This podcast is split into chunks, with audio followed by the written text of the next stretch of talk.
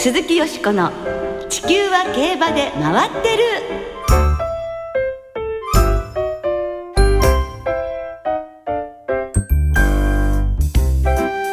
皆様こんばんは鈴木よしこです。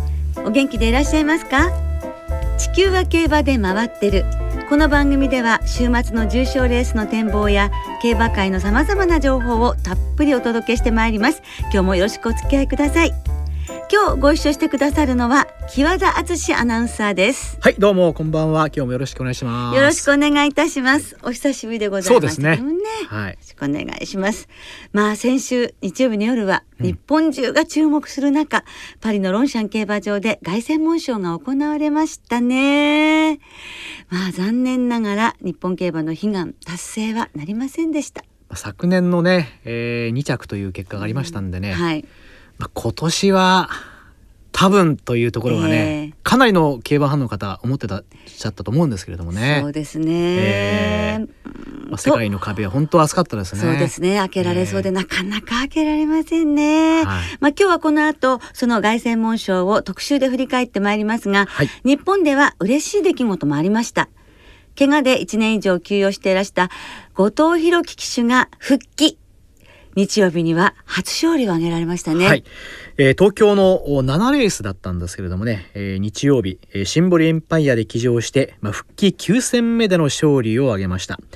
まあ、あの歓声に背中を押されたところもあって、まあ、僕一人でなく、待っててくれた皆さんのおかげ勝利だと思いますというふうに笑顔でコメントされてましたけど、ね、はい。土曜日のね、えー、2レースで復帰された時、もうお天気あいにくだったんですが、それでも多くのファンの方々が「おかえり」あの「おかえり」っていうのがねぐっというふうにやっぱり来た来られたんですけどね、ね、お天気だったらもっと人がい。らしたかもしれませんが、はい、まあ勝利の瞬間にはこうね、えー、どこからともなく拍手が起こってね、はい。はい、そう素晴らしかった、えー、G1 かと思いましたね。本当にそうですね、えー、やはりあの後藤弘樹氏の復帰をどんなにたくさんの皆さんがお待ちになってたかということが伝わってきましたね、ですからあのまたまた頑張ろうと思ったのか思ったと思うんですけれども、えー、ウィナーサークルでは後藤弘樹氏らしく大勢のファンの方に向かって、うん、ご自分で用意していた拡声器を使って声援に応えてらっしゃいましたもんね、この番組でも特集でインタビューをお送りいたしましたが辛いリハビリを経てよくぞ戻ってきてくれました、はい、ご自身まだまだこれからというふうにおっしゃっています。怪我もなく今後もぜひ競馬を盛り上げていっていただきたいですね鈴木よしこの地球は競馬で回ってる。この番組は JRA 日本中央競馬会の提供でお送りします。鈴木よしこの地球は競馬で回ってる。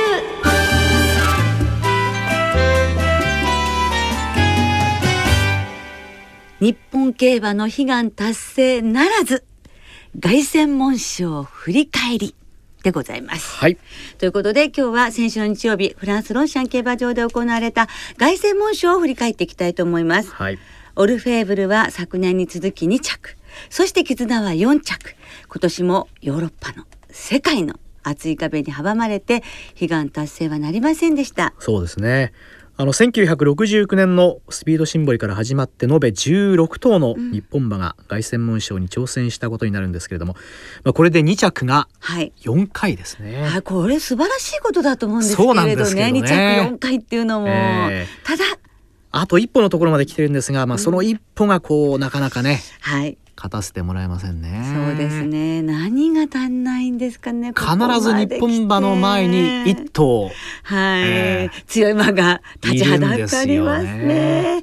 えー、日本中が注目した今年の凱旋門賞。当日ロンシャン競馬場には総入場者数の1割以上、はい、約5800人の日本人が駆けつけて2006年のディープインパクトが出走した時の約5000人を超えたということですね、うんオルフェーブルは一番人気ドイツのノベリストが前日に取り消したことにより絆は3番人気となっていました。それでは今年の第92回凱旋門賞を中野アナウンサーの実況でレース途中からお聞きいただきましょう。オルフェーブルそして絆ともに後方を追走。さあフォルスストレートに入りました。先頭まだまだジョシュア・ツリージョシュア・ツリーが先頭リードを1馬身取っています。外からピタッとオコバンゴが2番手です。さらに外からはトレブが上がっていきました。トレブが上がっていった。その直後やや外目馬群の中にオルフェーブルとクリストフ・スミヨンやや外目第4コーナーから直線。これを外からかわして絆と武豊が一気に先端に襲いかかるが抜けてきたのはトレブだ。トレブ4戦全勝無敗のフランスオークス馬1馬身2馬身突き放していく300を切りました。そしてアンテロオルフェーブル絆が2番手争い。3頭競り合って前を追っていますがその差が開いた。トレブこれは強い。リードを3馬身4馬身。オルフェーブル2番手。アンテロ3番手。絆4番手。これは強い。干渉。トレブゴールイン。2着オルフェーブル。アンテロ3着。絆4着。評判にたがわぬ強さでした。これで5戦全勝。いやトレブは強かったですね。強かったですね。3歳牝馬、えー、まあ金量に恵まれたところもありますが、はい、そのオックスもベルメー賞も本当強かったけど、えー、その強さ通り、それ以上のね、ね。えー、強さでしたから、さっきね木和田さんがおっしゃったように、一頭強いこのトレブちゃんがいましたよ。まあベルメー優勝を勝った時には、まあおそらく日本のライバルの中心だなというふうにね、はい、えー、思って見てましたけどもね。はい。まあ品のあるね可愛らしい3歳牝馬のどこにあれだけのパワーとスピードが秘められているのかということですが、5戦無敗、G13 連勝ということになって、まあこのトレブは強かった。で、そのトレブの2着と4着のオルフェーブルと絆なんですが、うんはい、私はよく頑張ったと思います。すね、力は出し切りましたよね。えーまあ、あの今後しばらく、休ませそのトレブはね、えー、出走するなら香港の国際競争へということなんですけどね、はい、まあ、来年も現役を続行して、えー、外専門賞連覇を目指すということなんで、はい、そうすると絆は、えー、もしかしたらまた戦うことになるかもしれませんね。ね。ねオルフェーブルは有馬記念で引退ということですけれどもね、はい、来年こそ悲願達成を祈るんですが、うん、でもオルフェーヴルってステイゴールドがお父さんで、これ日本で生まれて活躍して、海外の G1 も勝ちました、はい、そしてお母さんのお父さんがメジロマックイーンという、親子三代天皇賞制覇という、本当に日本の血統ですよね。ね。こういう馬が私は凱旋門賞で一番人気になって、あれだけもうテレビにね、一番映った馬なわけですよね。そのあの世界最高峰の舞台で、そういう血統の日本馬が一番人気になってるっていうことがまず私はあの個人的にはとても感動していたし、うん、それから今年のダービー馬として、うん、絆が3歳のダービー馬としてその年に初めて挑戦しまして、はい、あの武豊騎手は5回挑戦して今回6回目、えー、過去悔しい思いたくさんなさったし、えー、ご自身であ失敗したなという乗り方も絶対あったと思うんですね、うん、でもそういったものが全部力になって、絆は何の不利もなく、はい、全ての力を出し切って、えー、最後届かなかったのはもう本当に全部、あの絆の力だと思うんですよね。えー、だからもうあの二頭ともよく本当に頑張ったっていうふうに思いますね。本当そうですね。はい。えー必ずやねその扉は開く日が近いと、また信じましょう、来年以降もね、はい、えー、もう毎年のように日本馬が挑戦し続ければね、えー、はい、必ずどっかでと思いますけれどもね、えー、で今年はですね、はい、頑張った日本馬にとって、フランスに長期遠征中の藤岡佑介騎手が随分と力になりましたよね。はいそうですね。あの藤岡騎手は調教でオルフェーヴルにもまたがりましたし、まあ、帯同馬のブラーニーストーンにも騎乗して、えー、レースにも出走していました。はいまあ、この番組でも藤岡佑介騎手の特集は、えー、お届けしましたが、まあ、本当にたくさんの貴重な経験をされて、はい、まあ、意義深い遠征をしているなというふうに感じたんですけど、ね、そうですね、そして凱旋門賞当日も藤岡騎手はブラーニーストーンに騎乗して G1 フォレ賞に出走しました、はい、結果は8着でしたが勝ったムーンライトクラウドはこの路線で G16 勝と現在のヨーロッパ最強マイラーです、はい、レース後藤岡騎手に中野アナウンサーがインタビューしています。お聞きください。大専門賞での G1 ホレ賞に騎乗しました、はい、乗ってみての感想お願いできますか？そうですね、まあ、あの凱旋門の後でしたけれども非常にいい騎乗感の中あの素晴らしい経験をさせていただいたなと感謝しています。もうこちらに来て数ヶ月が経っていますけれどもやっぱりこの日のロンシャンそのレースに乗ってというのは違うものあります？そうですね、まあ、あのレースにあの騎乗できたということもそうですしこの日にジョッキーとしてあのロンシャン競馬場に入れたっていうのは僕の本当に今後の人生というかあの騎手生活において大きな糧になると思いますし本当にあのありがたい経験だったなと思います。レースですけれどもブラーニーストーンと後方を進んで直線も半ばまでうちで頑張ってましたね。そうですね、まあ、あの枠も内枠でしたしロスなくというつもりで行ったんですがあまりにも4コーナーもあってちょっと手応えが良かったので少し色気出して追ってった分最後少しね差されちゃいましたけどあの見せ場も作ってくれましたしいいレースだったと思います。グラニストンの直後にムーンライトクラウドというすごい馬がいましたけれども何かこう並ばれてて感じられる部分ってありました？そうですね、まあ、あのペースも思ったより速くなかったのであの後ろに左後ろにいるのは分かったんでずいぶんゆっくりいってるなと思ったんですけれどもあの一瞬の間に突き抜けていったのでさすがあの歴史的な名馬だなといった感じでした。さて今回絆そしてオルフェーブルのこの凱旋門賞挑戦の、まあ、陣営に非常にこういろいろ協力されてきましたけれどもこの経験というのは改めて振り返っていかがですか？そうですね、まあ、あの素晴らしいチームにあのお手伝いさせていただいてあの非常にいいあの過程を踏んで本番に臨めたと思ったのであの結果は残念でしたけれどもまだまだこれからチャレンジも続くと思いますしあの今後自分がこういったあの舞台に挑戦することがあればそこでまた生かしていきたいなと思っています。さあそしてフランスでの生活もどうでしょう？いいつまでというもう期間というのは決められたんですか？一応あの11月の末に帰国しようとは思っているので、はい、残り2か月弱ですけれどもあのやれるだけやって帰りたいと思います。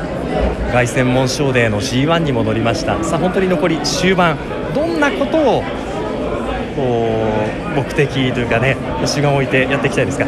そうですね、まあ、あの今まで積み重ねてきたものもありますしこちらで、まあ、もちろんジョッキーですし結果も出したいですけれどもあのいい形で日本にこちらで得たものを持って帰って活かせるようにあの最後の総仕上げなので気を引き締めてまたやりたいと思います。あの出国される前にお話しさせていただきましたけれどもこの凱旋門賞の日に乗れたらいいですねなんてことが話してて実現しました。どうでしょう？こういろんな意味でこの遠征ご自身の中で本当にこう着実にステップを踏んでるそんな感じありますそうですね、まあ、あの出国前の話ではあの、まあ、少し冗談交じりといいますかそうなればいいなといった感じでしたが本当にそういったチャンスを与えていただいてあの非常に感謝していますしあのこういった経験を本当に今後生かしていくことが僕のこれからの主生活における使命だと思うのでその辺をしっかり踏まえて頑張りたいと思います。立派ですね。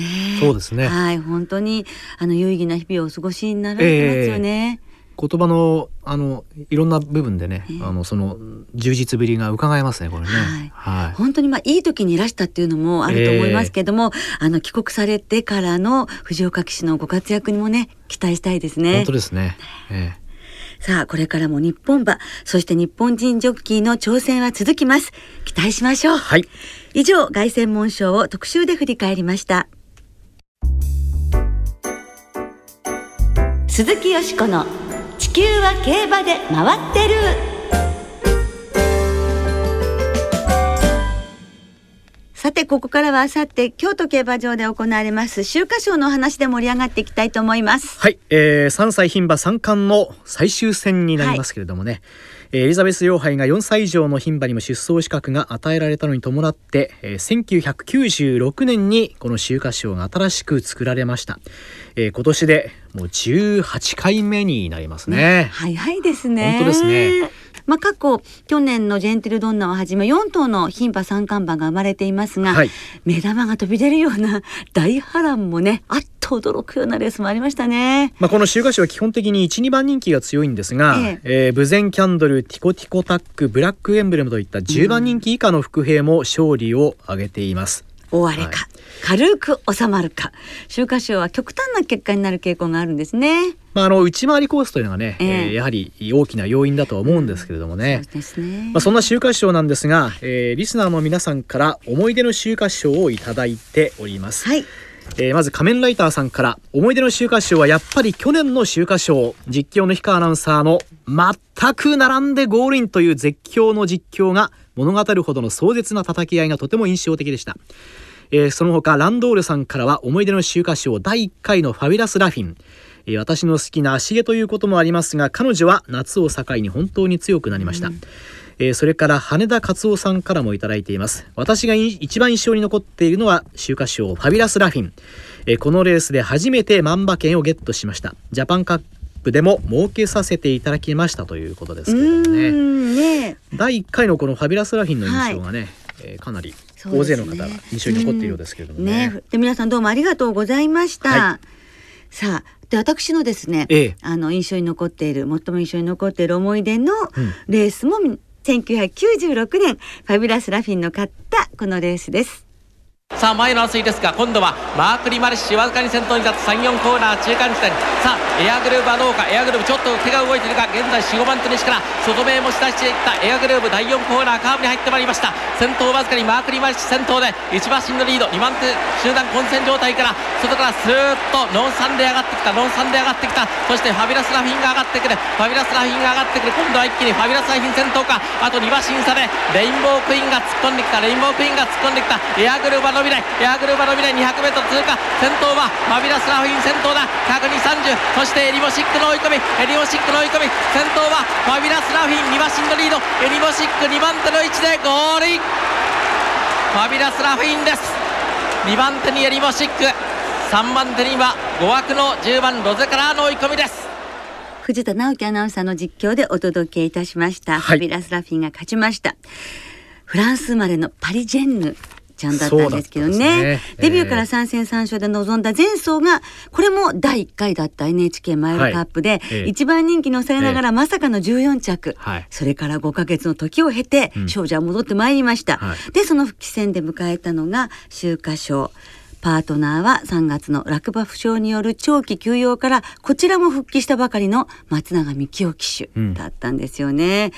で堂々一番人気はエアグループ。うん。1.7倍で、ファビュラスラフィンは5番人気でした、でも直線早々と先頭に立ち力強く末足を伸ばしますと追撃も封じまして初代女王に輝きました、ねえ。春の雪辱を果たしましたし1分58秒1というのは今もレースレコードですもんね。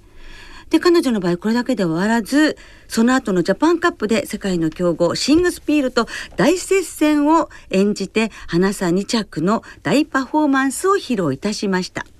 日本の3歳馬初の連帯を果たしたのがこのファビュラス・ラフィンということになります。はい。そして今年の5月に、えー残念ながら死亡して難産によるよって死亡してしまったんですけども、ええ10月14日の月曜日にええ。3番子のラフィンムードの子。ですからラファビュラス・ラフィンとると孫になるんですが、はい。ムードスイングスがですね牝馬ですけど、ええ。はい。東京の4レース新馬戦でデビューします。にえー月曜日ですか？月曜日です。でそこにはですね、ええ。三冠馬アパパネの前提、弟のえウラレナもええ。同じレースでデビューします。はあ。さらに明日土曜日、東京の5レースでは、ええ。ブラックエンブレムの初語、ええ。テスタメントが出ると。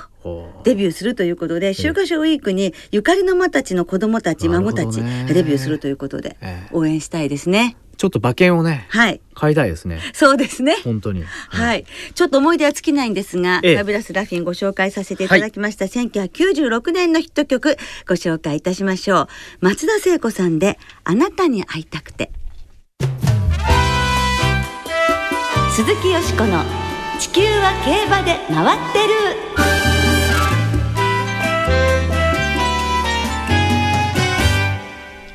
ここからは日曜日に行われる第18回秋華賞を展望していきます。その前に先週の毎日王冠振り返ります。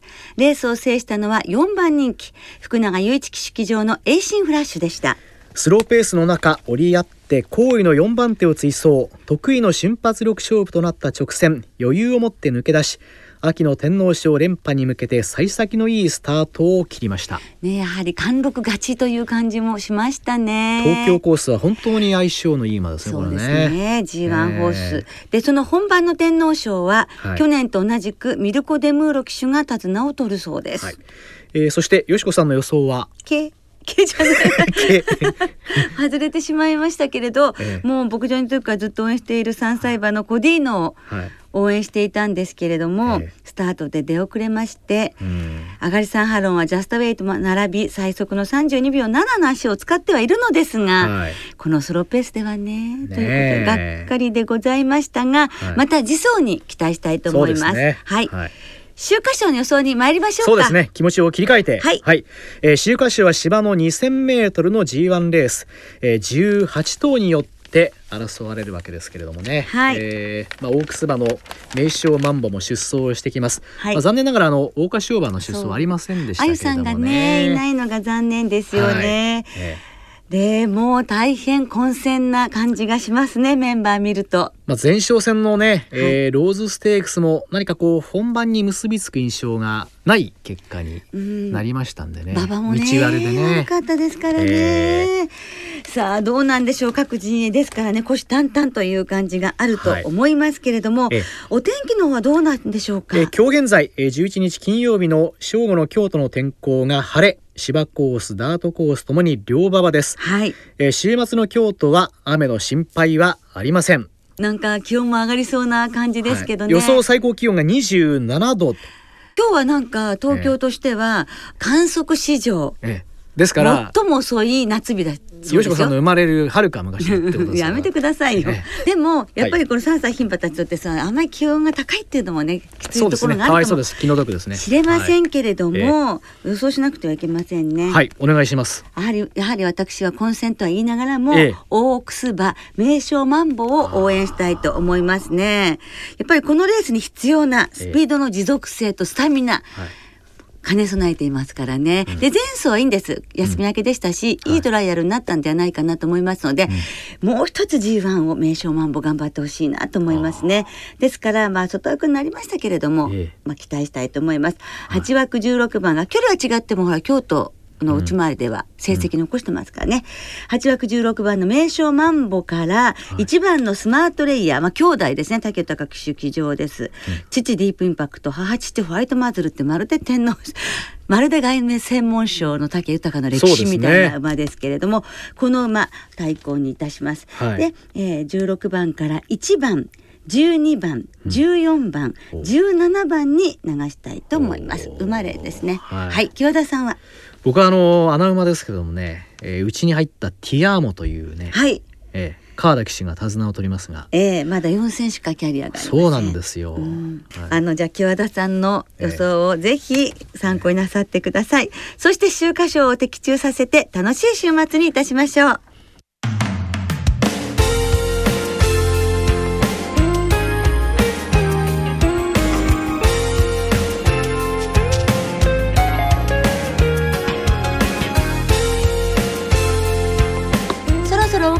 間となりました。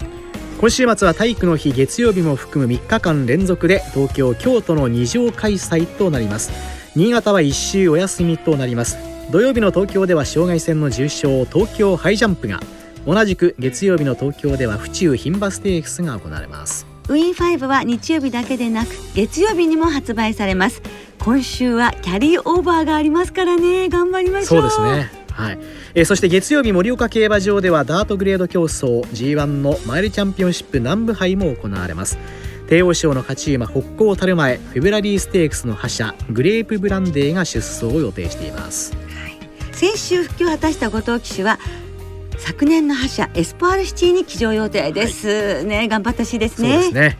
えー、なおマイルチャンピオンシップ南部杯の馬券は JRA のインターネット投票システム iPad でも購入可能となっています。今週も注目レースが目白押しです。目が離せない週末の競馬存分にお楽しみください。お相手は鈴木よしこと木和田敦でお送りいたしました。また来週元気にお耳にかかりましょう。鈴木よしこの地球は競馬で回ってる。この番組は JRA 日本中央競馬会の提供でお送りしました。